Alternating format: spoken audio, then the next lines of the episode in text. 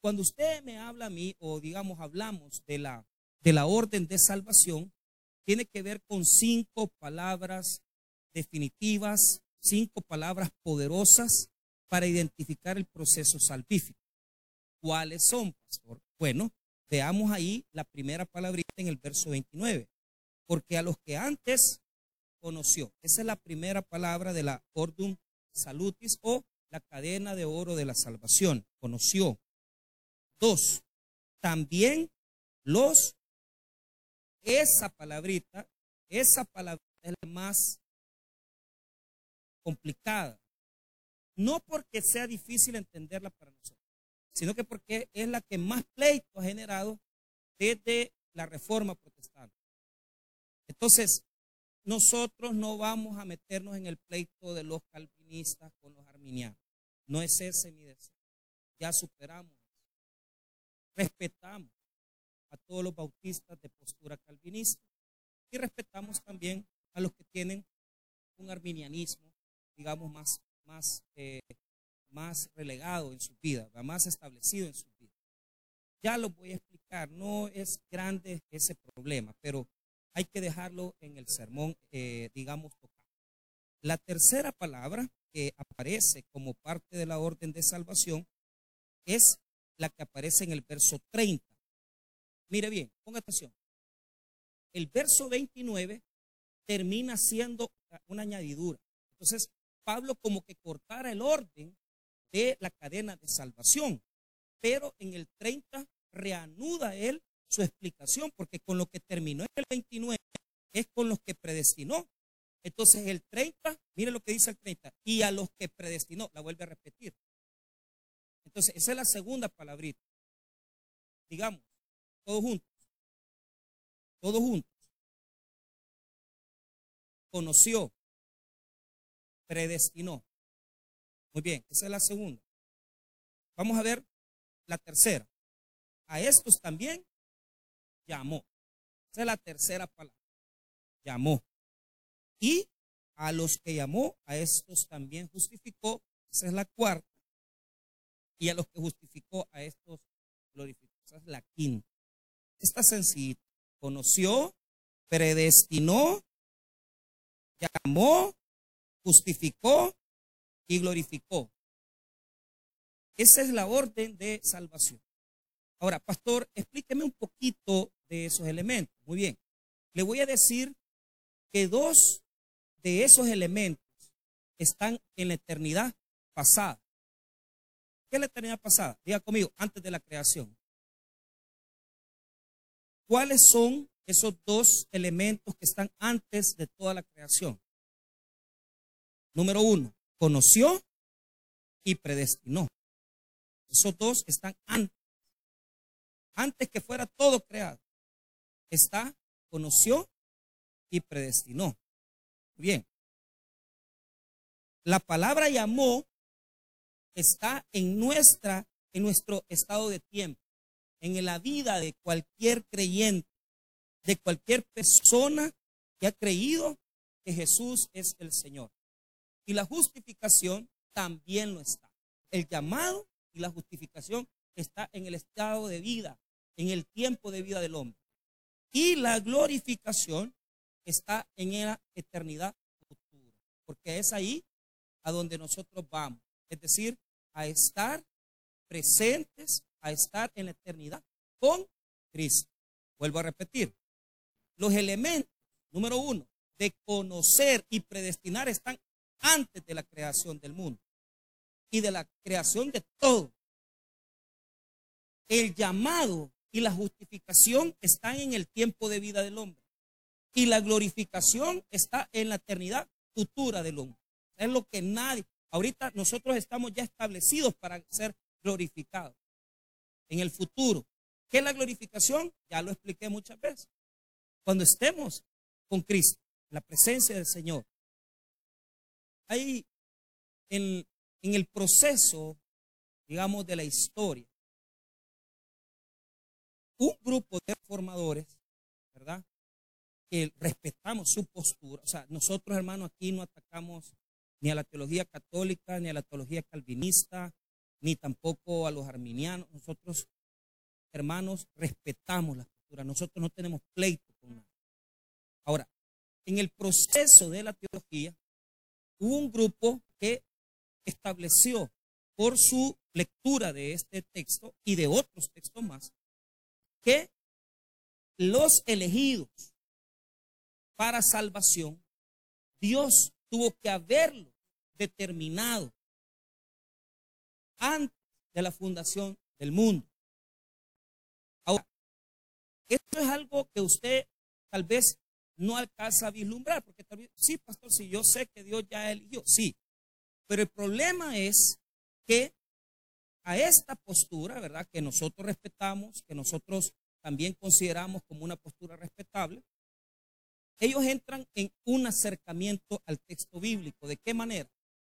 Que se interpreta que esa palabra, mire bien, la del 29, porque a los que antes conoció, ellos interpretan que, óigame bien, ¿cómo lo interpretan? Si algún calvinista hay aquí, mi respeto, si usted de alguna manera este, tiene alguna discordancia conmigo, no hay problema, pero es así. Es como que Dios ya sabía quiénes iban a creer en Él, quiénes iban a aceptar e iban a estar dispuestos a recibir. Entonces, como que en la eternidad, la Trinidad se puso de acuerdo y dijeron, ok, Michael Velázquez va a ser una persona que va a creer en nosotros. Por lo tanto, él va a tener la elección. Yo lo voy a elegir para que él me conozca. Entonces, en el calvinismo, la postura es bien cerrada. De tal manera que ellos interpretan que este conocimiento tiene que ver con el hecho de que Dios ya sabe quiénes le van a aceptar. Quiénes van a ser. Entonces a esos se va a, llevar la salvación. Entonces, es como que, como Dios lo sabe todo y como Él tiene un conocimiento de todo, entonces Él ya sabe que cualquiera de ustedes que ya aceptó a Cristo, cuando se le exponga el mensaje de la salvación, lo va a recibir. Entonces, esto, hermano, es algo complicado. ¿Por qué? Les voy a hablar solo teología un ratito, no, no me voy a alargar. Hay dos tipos de expiación. Expiación ilimitada y expiación limitada. Lo explico. ¿Qué creemos nosotros?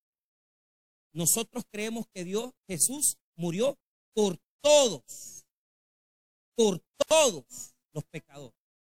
Ya conmigo, por todos los pecadores. Eso es ilimitado. ¿Por qué? Porque Jesús fue a la cruz para morir por todo. El calvinista no cree eso. Ellos, su postura es expiación limitada. ¿Por qué? Porque para el calvinista que vuelvo a decir, lo respeto, yo tengo buenos amigos calvinistas, o sea, yo no tengo ningún problema con eso. Para el calvinista, la expiación es limitada, no es ilimitada. ¿Por qué? Porque Jesús murió solo por los elegidos. Esa es la diferencia. Para el dispensacionalista, Cristo murió por todos. Y para el calvinista, Cristo murió por los elegidos. Pastor, ¿y eso en qué se resume? Se lo explico las iglesias de corte calvinista no salen a ganar algo. Porque para ellos el decreto de la elección ya es un decreto divino establecido. Entonces, todo calvinista cerrado le va a decir, es que ese evangelismo cara a cara, sí, es que nosotros ya sabemos que Dios mandó a ser discípulos. Pero como creyentes en Cristo, tenemos un llamado a la evangelización. Los que tenemos una postura donde Jesús murió por todos, evangelizamos. ¿Por qué? Porque nuestra postura establece que en base a la predicación, en base a ir y evangelizar, uno de ellos puede recibir a Cristo en su corazón, arrepentirse genuinamente. Para el calvinista eso no porque para ellos es necesario que se dé el arrepentimiento genuino. Entonces dicen, entonces ¿cómo vamos a saber quiénes son los que son salvos? Mire, predíquele a la persona, pásele predicando y allá va a sentir el arrepentimiento. Pero no hay decisión. Es decir, ellos nunca le van a decir pase adelante, haga la oración. Ellos no van a establecer eso. Porque para ellos la salvación ya está dada por Dios.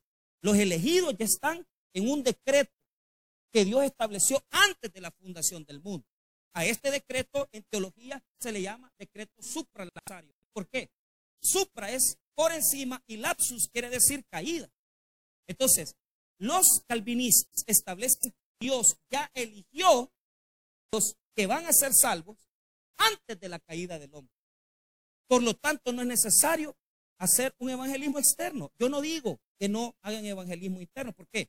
Porque para ellos el evangelismo es el pulpo. Desde aquí se predica. Pero nunca, jamás le va a decir, acepte a Cristo. Nunca lo va a hacer.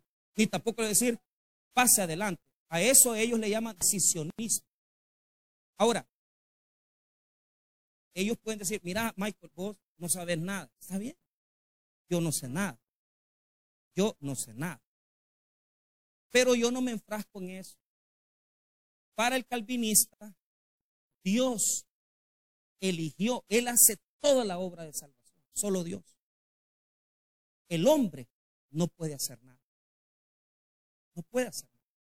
Solo Dios es Solo Dios es el Hijo. Dios predestina. Pero la postura de nosotros no es esa. Nosotros tenemos en nuestra postura teológica que nosotros respondemos al llamado. Es decir, Dios llama al pecador y el pecador responde. Por lo tanto, el hombre responde a Dios, pone una parte. No solo es Dios. Entonces, ese es todo el pleito. Entonces, va a haber una postura donde todo lo hace Dios. Por ejemplo, pastor, deme un ejemplo de los arminianos, que es lo contrario de los calvinistas. Le voy a dar un ejemplo. Porque para ellos, el hombre pone el esfuerzo de buscar a Dios. Entonces, por eso es que cuando en las iglesias pentecostales las personas vienen a Cristo, el predicador pregunta, ¿quiénes se quieren reconciliar? ¿Qué es reconciliación? Aquella persona que dice, es que yo la primera vez no acepté bien a Cristo, entonces perdí la salvación, entonces la tengo que volver a recuperar. Entonces reconciliarse con Cristo es volver a aceptar a Jesús en su corazón. Entonces, por eso en la teología arminiana, ellos pierden la salvación. De repente, ellos están en la iglesia y de repente se van al mundo. Se echaron tres cervezas, perdieron el ministerio, el privilegio. Entonces los pastores dicen, reconcíliese. ¿Qué quiere decir eso? Volver a aceptar a Cristo. No, esa es la postura arminiana, en donde en el hombre descansa toda la acción. Pero le voy a decir algo. En la Biblia las dos posturas existen.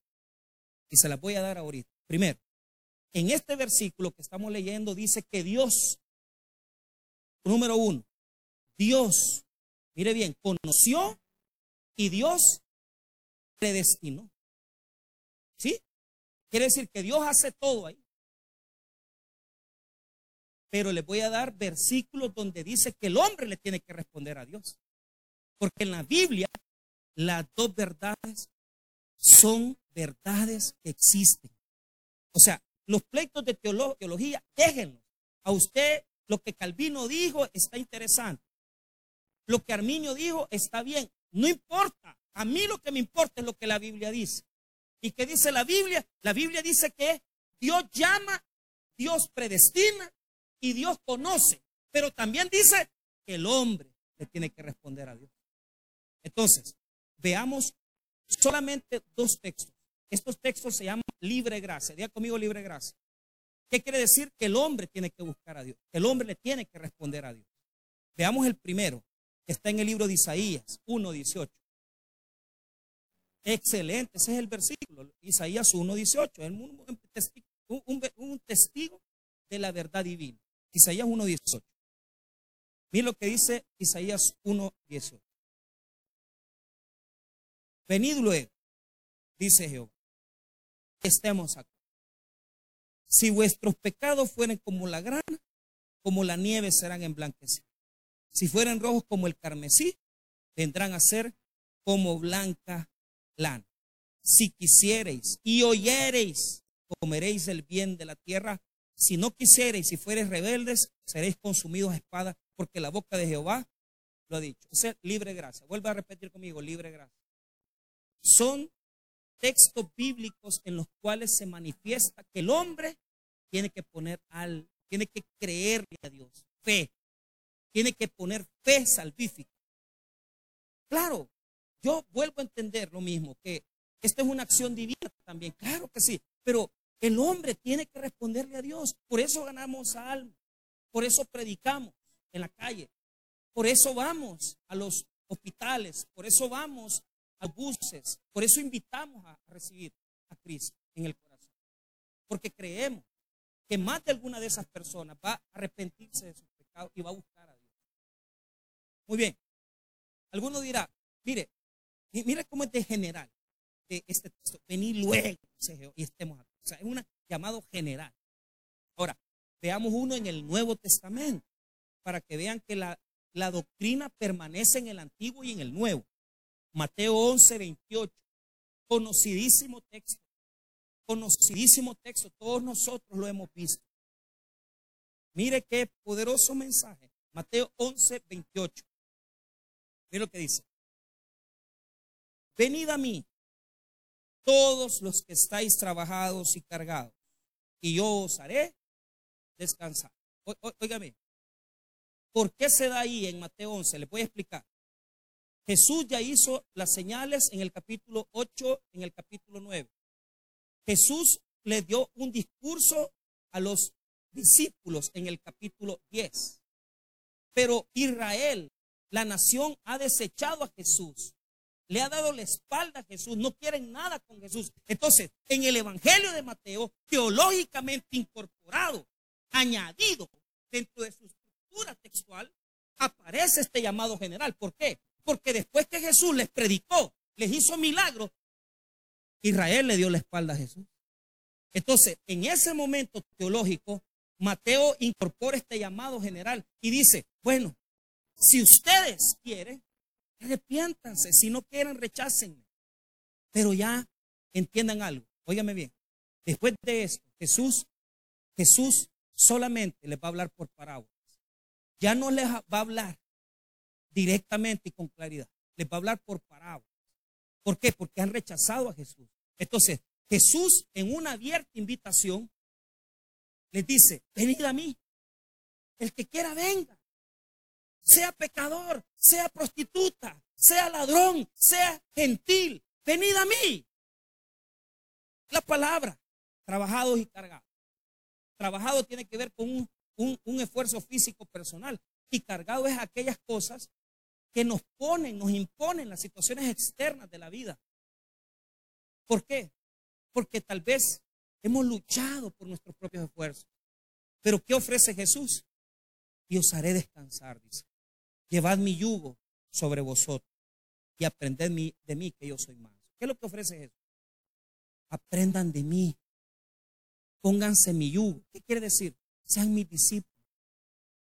Cuando uno se enyuga dos animales, esto me lo enseñó José Secundino Cervellón, quien ya falleció, campesino de Usulután, y me explicaba, mire pastor, cuando uno pone a un animal que no, no sabe arar, pone al animal que más experiencia tiene, a la par del que no sabe.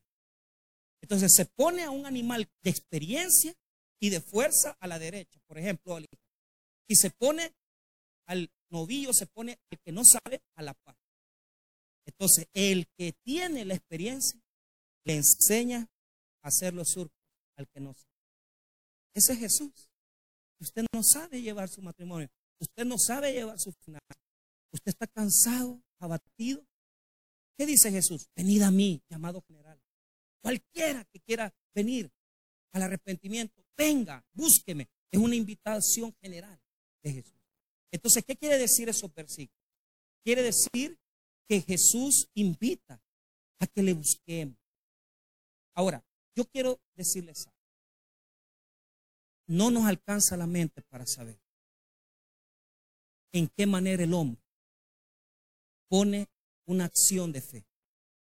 ¿Y en qué manera Dios lo escoge y lo llama? Eso es algo muy profundo. Por eso es que nosotros tenemos que predicar el Evangelio, porque no sabemos quiénes han sido tocados ya por el Espíritu Santo y van a responderle a Jesús, porque no sabemos quiénes van a tener fe. Y por eso, hermano, usted y yo tenemos que esforzarnos para seguir buscando las cosas de Dios. O sea, para, para nosotros los de posición moderada, entendemos que el hombre tiene que responderle a Dios y entendemos que Dios escoge al hombre. Hay una dinámica espiritual profunda, íntima, que nadie conoce, solo en la eternidad. Pero tenemos que entender que Dios llama, pero el hombre responde también al llamado de fe.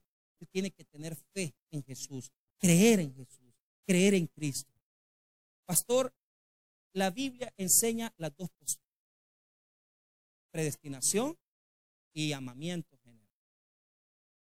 ¿Qué creemos nosotros? Estamos en la moderada. O sea, sabemos que Dios es el que ama, escoge, pero sabemos que también el hombre debe responder.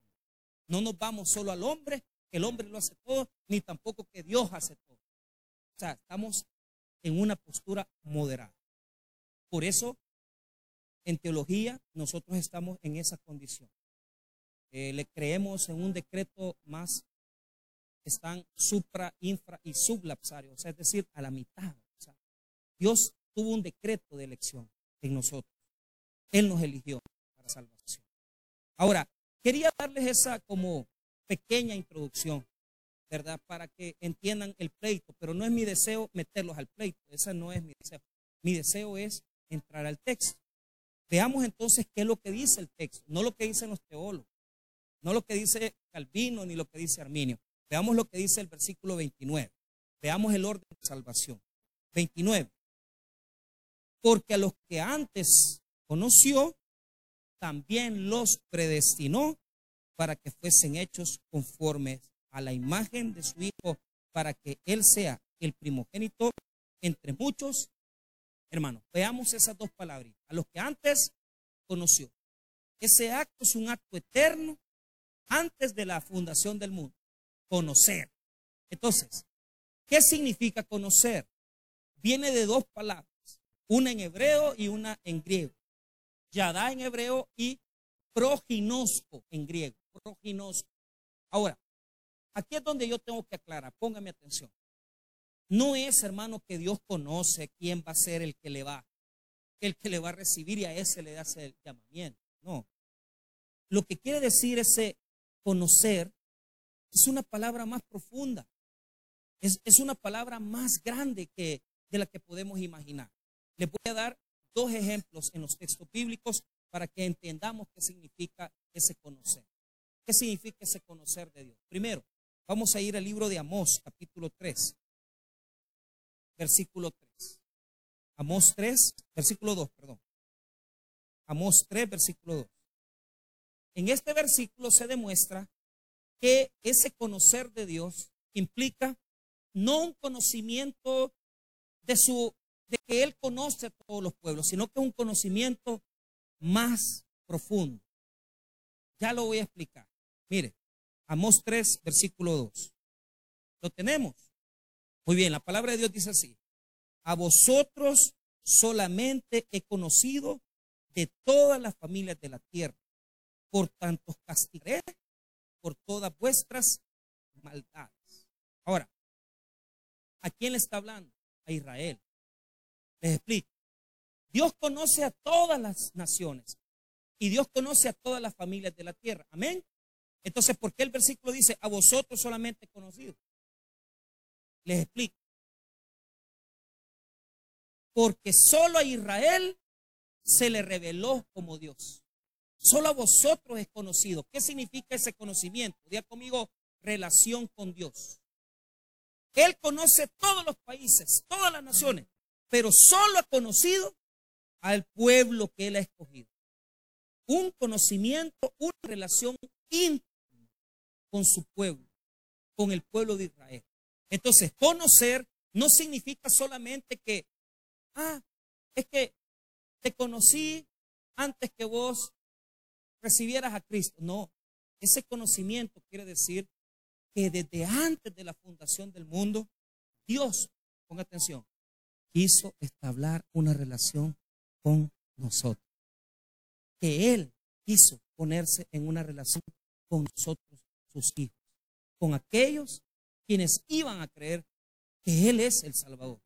Ese conocer, hermano, para que usted entienda la profundidad de la palabra, primero significa relación personal. O sea, quiere decir que no se puede, hermano, óigame bien, que no se puede, no se puede crear una relación ficticia. Esto Dios ya nos conoce, sabe, estableció ya una relación con nosotros previa, porque a, Él le, le gustó, porque Él quiso, porque Él lo deseó así. Pero no quiere decir, hermano, que solamente sabía quiénes iban a ser los elegidos, no, sino que Él dispuso querer tener una relación con un pueblo especial, con un pueblo que Él va a ir apartando, que Él va a ir dándole su relación como padre. Ahora, veamos un texto más profundo para que nos quede claro qué significa conocer en el Antiguo Testamento. Mire Génesis 4, 1. Conoció Adán a su mujer Eva, la cual concibió y dio a luz a Caín, y dijo, por voluntad de Jehová he adquirido varón. Mire la palabra clave, conoció, 4.1, conoció, conoció Adán a su mujer, a Yadá. Oiga, ¿qué significa? Una relación íntima. Cuando dice conocer en Génesis, está hablando de una relación sexual. Pastor, quiere decir que cuando Dios, no, no, no. Por eso el, traductor no quiere poner tuvo relaciones sexuales, no. Para el hebreo, conocer significa conocer íntimamente, espiritualmente, interiormente. Entonces, cuando la Biblia dice, nos conoció, quiere decir, hermano, que Él profundamente ya tenía, hermano, óigame bien, el establecer una relación con nosotros nos conocía de antemano, nos conocía previamente, ya sabía quiénes éramos nosotros, por persona, por individuo. Él ya conocía con quienes iba a tener una relación personal y directa. Ahora, busque este texto del Nuevo Testamento para que usted vea cómo se incorpora la palabra. Ya esta palabra en el texto griego. Mire Juan 10, 14. Juan 10, 14. La misma palabra quiere decir eso. Conocer es relación de salvación. Conocer es que Dios ya nos conocía, ya sabía quién es. Mire lo que dice Juan 10, 14. Yo soy el buen pastor y conozco mis ovejas y las mías me conocen. Así como el Padre me conoce y yo conozco al Padre y pongo mi vida por las ovejas. ¿Qué quiere decir? conocimiento íntimo de la persona. No quiere decir, hermano, que ah, yo ya sabía quién, entonces a ese le voy a hablar. No, él, hermano, nos conoce anticipadamente, sabe quiénes somos nosotros, conocía con quién iba a establecer una relación directa y personal, íntima. No se trata, hermano, solamente un conocimiento de conocer de ciencia. Significa un conocimiento íntimo de persona. Ya yo conozco quién sos tú. Yo sé quién, es, quién eres tú. Conozco tu nacimiento, conozco tu crecimiento, conozco tu adultez, conozco todo lo de ti. Yo sé quién eres tú y estoy dispuesto a darte una relación conmigo. Ese es Dios. Imagínate, hermano, cómo tenemos que sentirnos nosotros de, gozosos que Dios deseó antes de la fundación del mundo establecer una relación íntima con nosotros. Y a veces usted se siente decaído, deprimido, triste, feo, fea. O sea, usted no tiene que sentir todas esas cosas. ¿Por qué? Porque Dios conoció, lo conoció, lo conoció por nombre, por apellido. Pero esa palabra, hermano, póngame atención. Esa palabra va más allá. Esa palabra va, mucho más allá. ¿Por qué? Vaya conmigo nuevamente a Romanos capítulo 8. Porque a los que antes conoció, esa palabra es conocimiento íntimo, de una relación personal con Él. Ok. ¿Cómo? También los predestinó. Otra palabra antes de la. ¿Qué es predestinar? La palabra en griego es proorizo. ¿Qué significa proorizo? ver el horizonte, ser capaz de ver y ordenar las cosas para que las personas puedan creer. ¿Qué es lo que hizo Dios?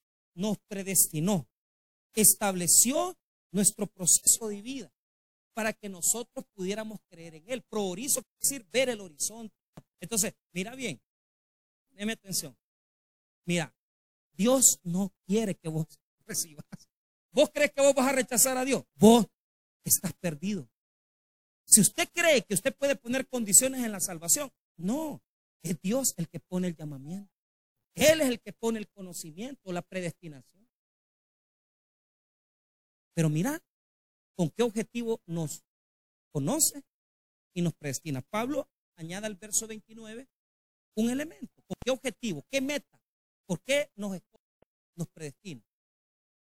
Para que podamos tener cada día más la imagen de Jesucristo en nuestra vida. Mira el 29. Porque a los que antes conoció, también los predestinó. Segunda palabra. Para que fuesen hechos conforme a la imagen de su Hijo. Ya conmigo, icon. Icon. Imagen. O sea que cada día nos parecemos más a Jesús. El objeto de Dios es que cada día llevemos un proceso para conocer más a Cristo y que seamos más como Él y que Cristo se forme en nosotros. Pero oíme bien, no es que nos parezcamos físicamente a Jesús, no, sino que cada día tengo más la mente de Cristo. Y cada día mi carácter se parece más al de Jesús. Hermano, diga conmigo proceso. Es decir, que Dios nos llama, no porque en ese día, eh, eh, algunos dicen, es que yo ya acepté a Cristo. Sí, pero la pregunta es, Jesús está formándose en tu corazón, está dentro de ti. Porque algunos dejan todo en una oración y dicen, es que yo ya acepté a Cristo. No, la pregunta es, ¿ya dejaste de gritarle a tu mujer? ¿Ya dejaste de andar robando? ¿Ya dejaste de andar mujeriando? ¿Ya dejaste de ser un adúltero? ¿Ya dejaste de ser una persona que desobedece a Dios? ¿Sabes por qué? Porque si es un proceso, desde el momento que yo acepto a Cristo, Cristo va formándose dentro de mí. Cada día tengo la mente de Cristo, el carácter de Cristo, los sentimientos de Cristo y cada día nos parecemos más interiormente a Jesucristo. Ese es el objetivo de Dios, esa es la meta. Que desde que yo Cristo hasta que yo me muero, yo no dejo de ser transformado por el poder de Dios. Hermanos míos, si ustedes habían creído que ustedes oraban, hacían la oración solamente para salvar su alma del infierno, ustedes están perdidos. Ustedes y yo hicimos la oración.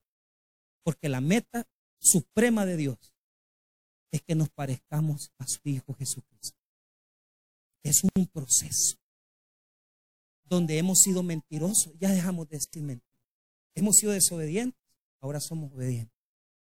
Hemos sido pedantes, queremos ser humildes. Pero cada día nos parecemos más a Jesús. Hermanos, quiero dejar solo esas dos palabras en su mente, en su corazón, para que la próxima semana terminemos con las otras tres palabritas que faltan y les voy a hacer un resumen de las cinco. Yo sé que para muchos ha sido mucha información.